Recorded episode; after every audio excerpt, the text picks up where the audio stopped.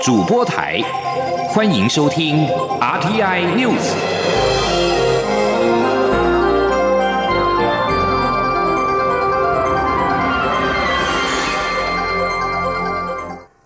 各位好，我是主播王玉伟，欢迎收听这节央广主播台提供给您的 R T N News。今天是二零二一年三月二十二号，新闻首先带您关注牛津 A Z 疫苗将在今天正式开打。行政院长苏贞昌与卫副部长陈时中预定今天上午七点四十分一同前往台大医院带头示范施打。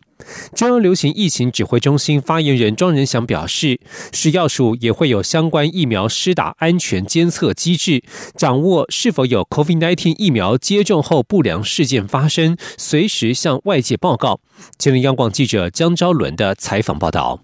A G 疫苗二十二号正式开打，行政院对外宣布，行政院长苏贞昌将于二十二号上午七点四十分前往台大医院率先施打。指挥中心发言人庄仁祥在二十一号例行记者会上也证实，卫福部长陈时中届时将陪同苏院长，并一同接种 A G 疫苗。除了苏贞昌与陈时中，二十二号各大医学中心院长也都将亲自带头接种。台大医院则预计中午十二点半召开记者会，说明施打接种状况，并由院长吴明贤带头接种。由于先前一度有不少国家不建议六十五岁以上民众施打，苏贞昌年纪超过七十岁却要带头施打，引发外界关注。对此，庄仁祥强调，六十五岁以上民众施打 A G 疫苗没有问题。庄仁祥说：“六十五岁以上之前是说有有一些国家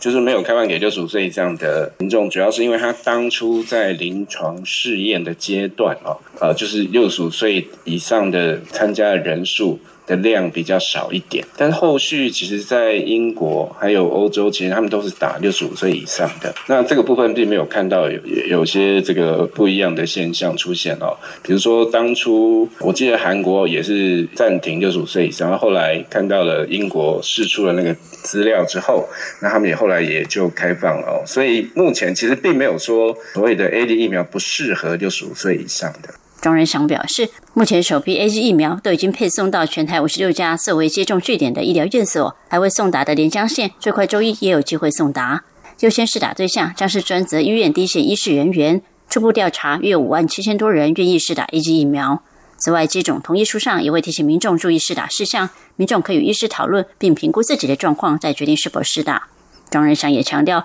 需要主张比较其他疫苗，建立 COVID-19 疫苗施打安全监测机制，随时向外界报告。民众若接种后有不良反应，也可向原接种医疗院所、卫生局或是拨打机关署一九二二专线回报，他们会指派专人追踪或请专家做研判，提供必要协助。中国面台记者张昭伦台北采访报道。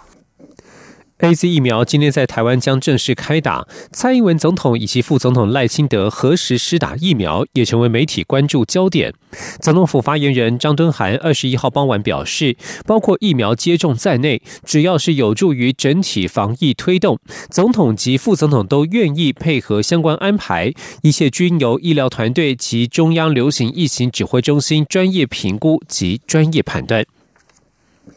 在国际疫情方面。土耳其在数周前开始放宽 COVID-19 的防疫限制措施。如今，卫生当局的数据显示，土耳其的染疫死亡总数在二十一号超过三万人，累计总确诊数也同时突破了三百万例大关。土耳其各省在三月初开始放宽防疫限制措施之后，确诊病例数就一直攀升。但是，土耳其总统埃尔段在十五号表示，目前不会实施新的防疫限制，他将疫情升温归咎于变种病毒。而在意大利，疫情仍未消减。二十一号新增两万一百五十九起确诊病例，三百人因为染疫而死亡。全国累计确诊总数超过三百三十七万例。法国巴黎也因为疫情再度升温，在上个周末进入为期四周的封锁。欧洲理事会主席米歇尔的发言人莱茨在二十一号表示，预定二十五到二十六号在布鲁塞尔举行的欧洲联盟面对面高峰会，因为欧洲各地疫情再度升高，现在将改以视讯会议的方式进行。继续关注的是国际情势，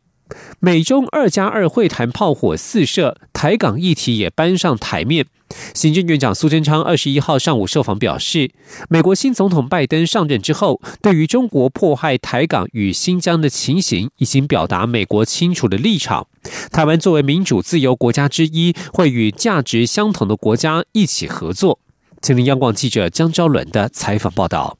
美国总统拜登上任后，美中日前在阿拉斯加首次展开高层对话，但气氛却剑拔弩张，且开宗明义就在台港与新疆局势及人权议题上交火。行政院长苏贞昌二十一号上午前往桃园参访和送住宿长照机构前，被媒体问到对此事的看法时表示：“台湾与美国及许多国家都是民主自由价值相同的国家，但有些国家专权极端，对于整个国际秩序已经产生相当大的冲击。国际上也有越来越多对专制集权国家种种作为感到忧心。”并联合起来，共同维持世界和平、区域稳定，让自由民主价值能够持续运作。苏贞昌指出，日前美中对话可以看出与过去不同，双方在许多认知上都有所冲击，对于维持区域和平稳定也有不同的看法和做法。特别是美国新总统上任后，对于如何结合价值相同的国家合作更加尽力，也更加重视台湾、香港、新疆等受到中国种种施压迫害的情形，并清楚表明美国的态度。台湾也一定会与理念价值相同的国家一起合作。自正常说，台湾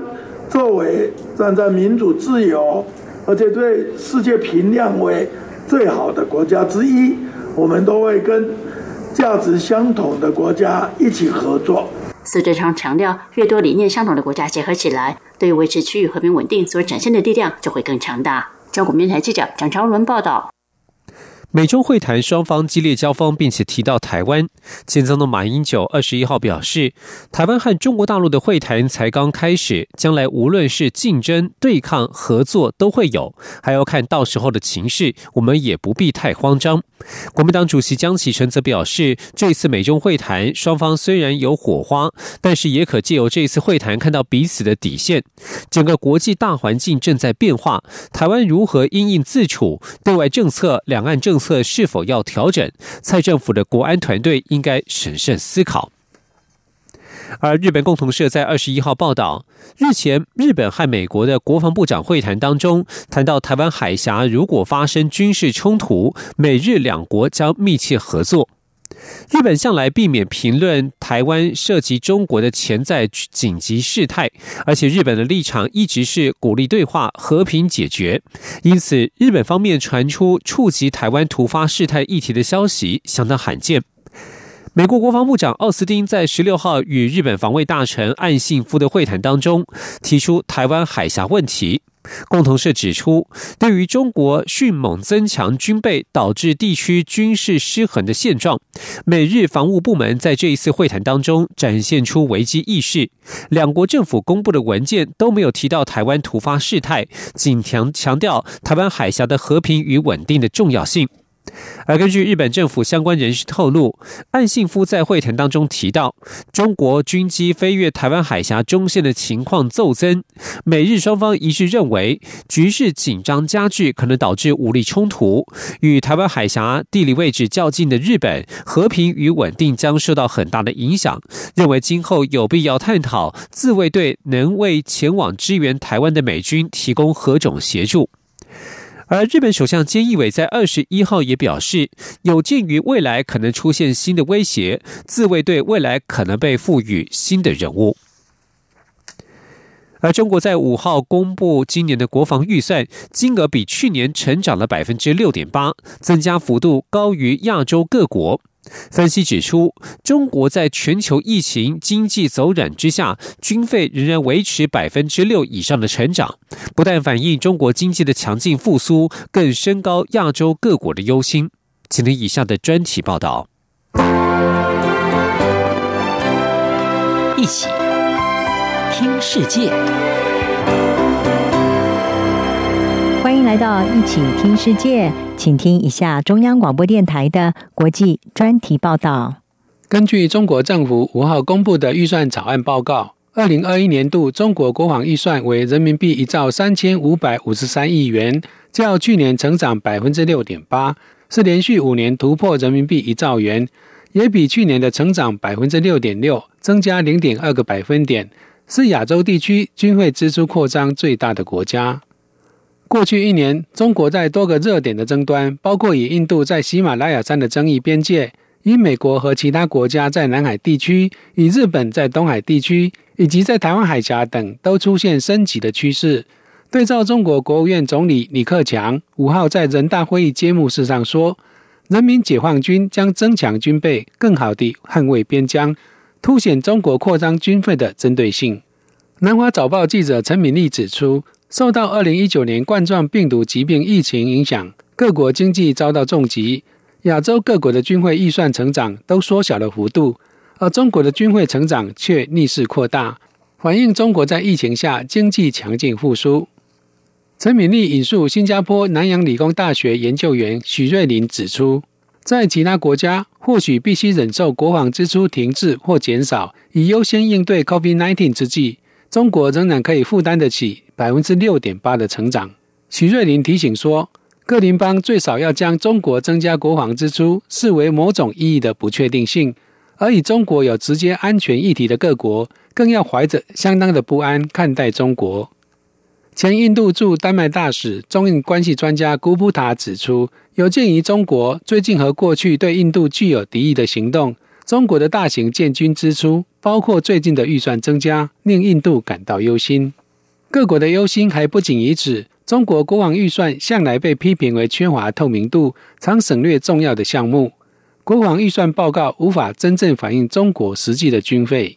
加拿大汉和防务评论总编辑平可夫表示。中国一直在从事许多新武器系统的研发，包括新一代的航母、洲际弹道飞弹以及其他尖端软体，但这些支出都没有列在预算中。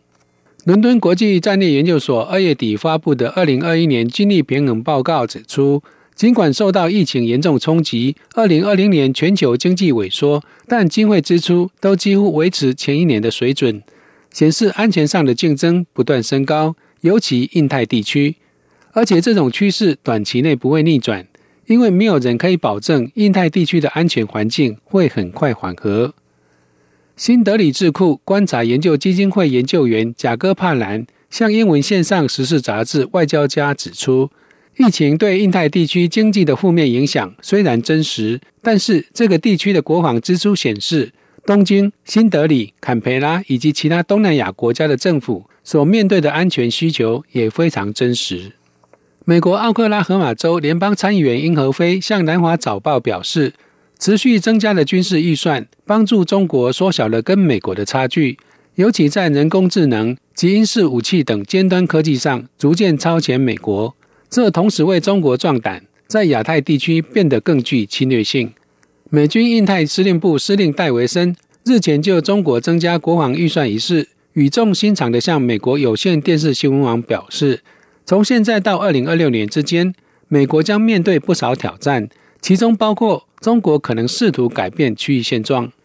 印度西隆智库亚洲汇流高级副研究员查图维迪指出，应对中国扩张军费，印度军方将聚焦武器升级，并发展国防伙伴，尤其是跟美国和法国。英和辉则是建议，如果美国想要对抗中国，就不只要和盟邦与伙伴国合作。还要真正投资于创新能力，并采取前瞻性姿态，才能对中国传达出贺主的强烈讯息。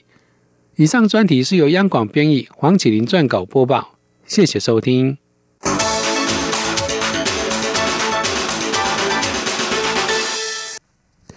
美国国防部长奥斯汀二十一号突然造访阿富汗首都喀布尔。他在这一趟事前没有对外宣布的行程当中会晤阿富汗总统甘尼。目前华府正在检视当地的和平进程以及美军驻撤离的计划。奥斯汀在推特发文指出，这是自己被任命国防部长以来首度出访阿富汗，他是前来聆听和学习。奥斯汀在会晤甘尼之际，正是阿富汗和平进程的关键时刻，因为美国驻阿富汗军队的撤离期限五月一号即将到来。这项期限是当地民兵组织塔利班与美国前总统川普政府所定下的。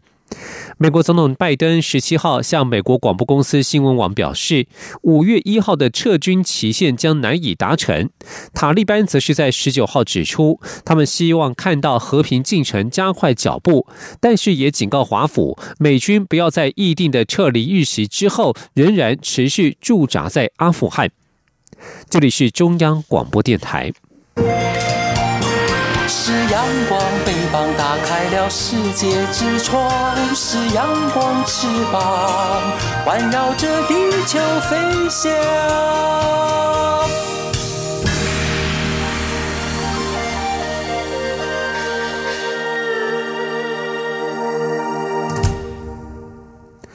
各位好，我是主播王玉伟，现在时间是上午的六点四十五分，欢迎继续收听新闻。中央气象局今天在二十一号表示，今天受到大陆冷气团的影响，中部以北及东北部低温仅有摄氏十二到十五度，北台湾湿冷局部地区。低温会再低一些，在今天清晨六点，在新北、桃园、新竹都测得摄氏十度的低温。北部、东北部今天白天高温也只有十五、十六度，中部及花东地区高温十八至二十一度，南台湾高温二十五度。在降雨方面，北部及东半部地区有局部短暂雨，中部地区及南部山区也有零星的短暂雨。水汽主要反映在云量增加上面，降雨及飘雨是。以下小雨的方式为主。气象局预报员关新平指出，冷气团会一直持续到二十三号清晨，届时北台湾高温可以回到二十多度，中部高温可回到二十六度，南部高温甚至可以达到二十九度左右。在降雨方面，从今天起，北台湾有降雨的情形；而在二十三号晚间到二十四号，仍然有一波波的水汽移入台湾。因此，北部东半部及中部山区平地要注意的是局部短暂雨。预计二十五号之后，降雨情况就会缓和。如果水汽及温度能够配合的话，二十三号晚间到二十四号，三千五百公尺以上的高山，像是玉山，不排除有机会降雪。另外要注意的是空气品质。环保署二十一号表示，今天大陆冷气团携带中国沙尘及污染物影响台湾南部，扩散条件差，容易累积污染物。云嘉南及高频的空气品质为红色警示等级，北部、竹苗及中部短时间之内也可能亮红灯。在东部地区的宜兰也可能罕见出现空品红灯。二十五号以后，竹苗以北空气品质才有机会改善，但中南部仍需注意。持续关注的是环境议题，早交公投连数成案，执政党与行政院是否提出公投对案，引发关注。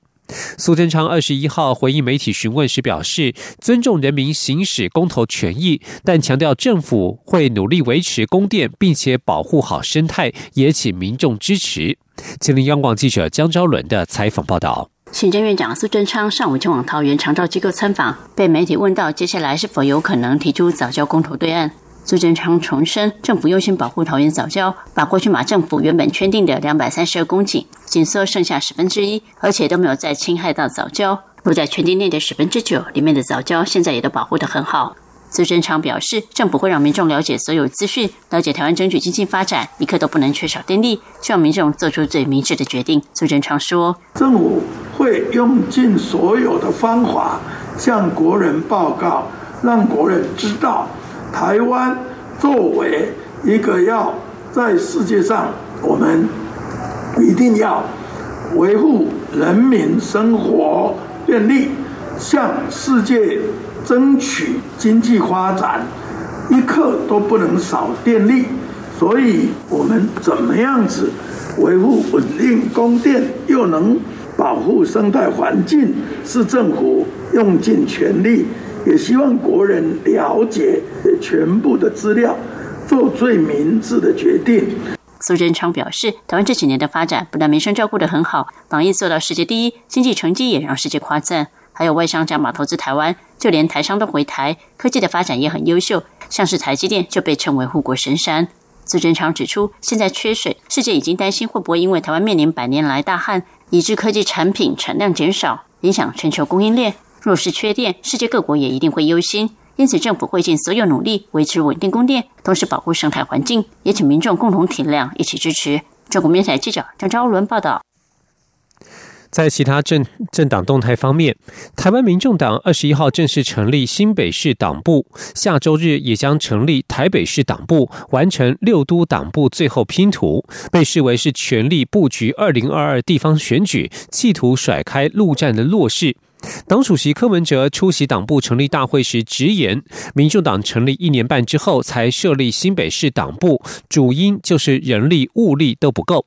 民众党是一个新生的政党，处在台湾目前的政治环境真的相当辛苦。前天记者陈立信宏的采访报道。去民众党主打空战，自诩为网络政党，希望以成本较低的方式推动理念。但面对二零二二年地方选举，如果想要扎根基层，还是得设立实体服务据点。民众党二十一号成立新北市党部，下周日也将成立台北市党部，完成六都最后拼图。新北市、台北市党部主委一职分别由党秘书长谢立功、台北市议员林国成担任。新北市超过四百万人口，被民众党视为是可以发掘人才的宝地。党主席柯文哲二十一号出席新北市党部成立大会致辞时表示，新北市是台湾这个移民社会的移民城市，大约四十岁以上的民众都是从台湾各地搬过来的。他也强调，新北市党部成立之后，会以无纸化、科学 SOP 推动各项理念，因为无法像一般政党花很多的钱进行组织战，一切仍得以经济效益为最高目标。柯文哲说：“选举制度决定政治制度，政治制度制度在决定后面的这种经济的哦社会等等。那目前台湾的这个选举制度啊，单一选区两票制，你知道吗？”本来小党就不容易出头，其实，在议员的哈，或者是这种市民代表的这种层次，你知道吗？但是因为 在上层是单一选区两票制，特别在台湾哦，是行政权独大，你知道吗？所以就这样的这些新生的一所谓的小党哦，不太容易成功。柯文哲也举例，从两千年的台联、新党、亲民党等一个个小党的发展都相当困难，所以民众党也在思考，在这种情况下，没有相当价值观和信念，并不容易在台湾政治界立足。他也强调，台湾民众党是以台湾为名，在台湾没有天然毒的问题，就只有天然台。他也认为，目前在台湾主张跟中国统一的民众没有超过百分之三，所以百分之九十七仍是以台湾为主体性、台湾认同为主，这些都没有疑虑。因此，为两岸统和独的问题而争吵，真的是没有必要。中央广播电台记者陈琳信鸿报道。继续关心地方的经济发展。继宜兰认同卡之后，公股银行第一银行再度和桃园市政府合作，推出桃园市市民联名卡与桃园市认同卡。不仅桃园市民可以申办，非桃园市的民众也能够参与。拥有联名卡或是认同卡，搭乘机场捷运、公车和国内消费都有消专属的优惠。民众刷卡消费，一银也提拨百分之零点三回馈给桃园市政府，协助市府建设城市。是，今天记者陈林信宏的采访报道。桃园市近年来陆续开创三大旗舰计划，包括航空城、轨道建设和亚洲戏谷，以及桃园机场捷运通车等多项建设，成功促进商圈与消费市场成长，带动人口移入。桃园市市民过去也使用市民卡，享有市内的多项服务。为提升市民福利并冲刺桃园观光，桃园市政府和第一银行、万事达卡联手，推出为涉及桃园市民量身打造的桃。桃园市市民卡、联名卡，以及不在桃园市涉及的桃园市认同卡，这两张卡片都享有同等优惠。桃园市长郑文灿说：“三十几种运用以外，我将来这个可以使用信用卡的这个优惠，那这优惠非常的多，那可以讲是呃最好康的一张卡。哦，这个是以后变神卡，那优惠度也是历来最高的。”第一银行董事长邱月琴也表示，愿意和桃园市府携手，也是因为看上桃园市民为六都中最年轻、是重要的消费族群。邱月琴说。然后桃园市也是一个智慧科技的城市，所以对于这种行动支付的一个扩展力张力是比较大的。那第三个是呃桃园呢，也是我们第一银行的金融重重镇的版图，所以我们在这边有十三个分行，所以透过我们全省一百八十八家的分行，可以透过市民卡跟认同卡呢一起来推动这一张桃园第一而且优惠最好的一个信用卡。文灿也表示，桃园市民卡发出一百六十七万张，若扣除无法办卡的婴幼儿，市民卡在桃园人口两百二十七万人中的占比涵盖率相当高。且由于第一银行提拨千分之三回馈给桃园市政府，作为推动智慧城市的行销，所以民众消费也是支持桃园建设。中央广播电台记者陈琳信鸿报道。国际消息。国际货币基金 （IMF） 第一副总裁冈本在二十号指出，出现的最新迹象显示，全球经济复苏力道增强，但是他也警告，经济仍存在重大风险，包括 COVID-19 变种病毒的出现。根据路透社报道，冈本在北京举行的中国发展高层论坛发表演说时表示，国际货币基金四月初将发布的全球经济成长率最新预测，会反映美国额外财政振兴支出的影响。国际货币基金一月发布的预估成长率为百分之五点五。冈本在演说当中，对于先进经济体与新兴市场国家之间发展差距扩大提出担忧。自从疫情爆发以来，全球已经有大约九千万人的收入跌破极度贫穷门槛。冈本表示，中国经济成长已经恢复到疫情前的水准，进度超越所有其他的大型经济体，但是当地民间的消费力道仍然落后于外国的投资。然而，就在中国以外，冈本指出，有些令人担忧的迹象显示，先进经济体和新兴国家之间的差距正在扩大。中国以外的新兴市场和开发中国家，二零二零年至二零二二年之间累计人均所得与没有疫情的情况相较，将降低百分之二十二。疫情将导致更多人口陷入贫穷。冈本提醒，整体经济展望仍然格外不确定，因为疫情还会持续多久仍不明朗，而且疫苗接种的普及程度仍然非常不平均，无论是在先进或是新兴经济体都是如此。曾经担任前美国总统川普竞选团队的顾问米勒，他表示，川普被 Twitter 等社群媒体封杀之后，近期可能会使用自己的社群平台重返社群媒体。米勒在二十一号向美国福斯新闻频道指出，他确实认为大家将会看到川普可能在大约两个月或三个月之内重新返回社群媒体。米勒还透露，这将会彻底重新定义游戏规则。每个人都将拭目以待，看看川普到底做了什么。但这会是他自己的平台。川普的推特账号曾经有八千八百万名追踪者，但是他经常使用推文回击批评人士，或是宣布政府人事变动和重大政策转变。而今年一月六号，川普的支持者闯入美国国会大厦之后，推特官方就把川普的账号永久停用，而川普也被脸书、Instagram、YouTube 以及 Snapchat 等其他主要社群平台暂时或永久性封杀。今年掠过地球体积最大的小行星，在今天最接近地球，给了天文学家难得的机会，得以一窥太阳系形成之初的太空岩石。而这颗小行星下一次最接近地球的时间点，将在二零五二年。法新社报道，以天文术语来说，这算是地球与被称为二零零一 FO 三二的小行星近距离接触。不过，美国航太总署 NASA 表示，这颗小行星现在和未来几个世纪与地球都不会有碰撞的风险。根据 NASA 的说法，二零零零 AFO 三二这颗小行星与地球最近的距离将是两百万公里，这样的距离大约是地球与月亮之间的距离五点二五倍。不过，仍旧接近到足以让这颗小行星被归类为是潜在危险小行星。而根据法国最大天文研究中心巴黎天文台的说法，这颗小行星最接近的地球时时间是在格林威治标准时间二十一号的十六点，也就是在今天的清晨零点。NASA 表示，小行星下一次最接近地球的时间点是二零五二年。以上新闻由王玉伟编辑播报，这里是中央广播电台台湾之音。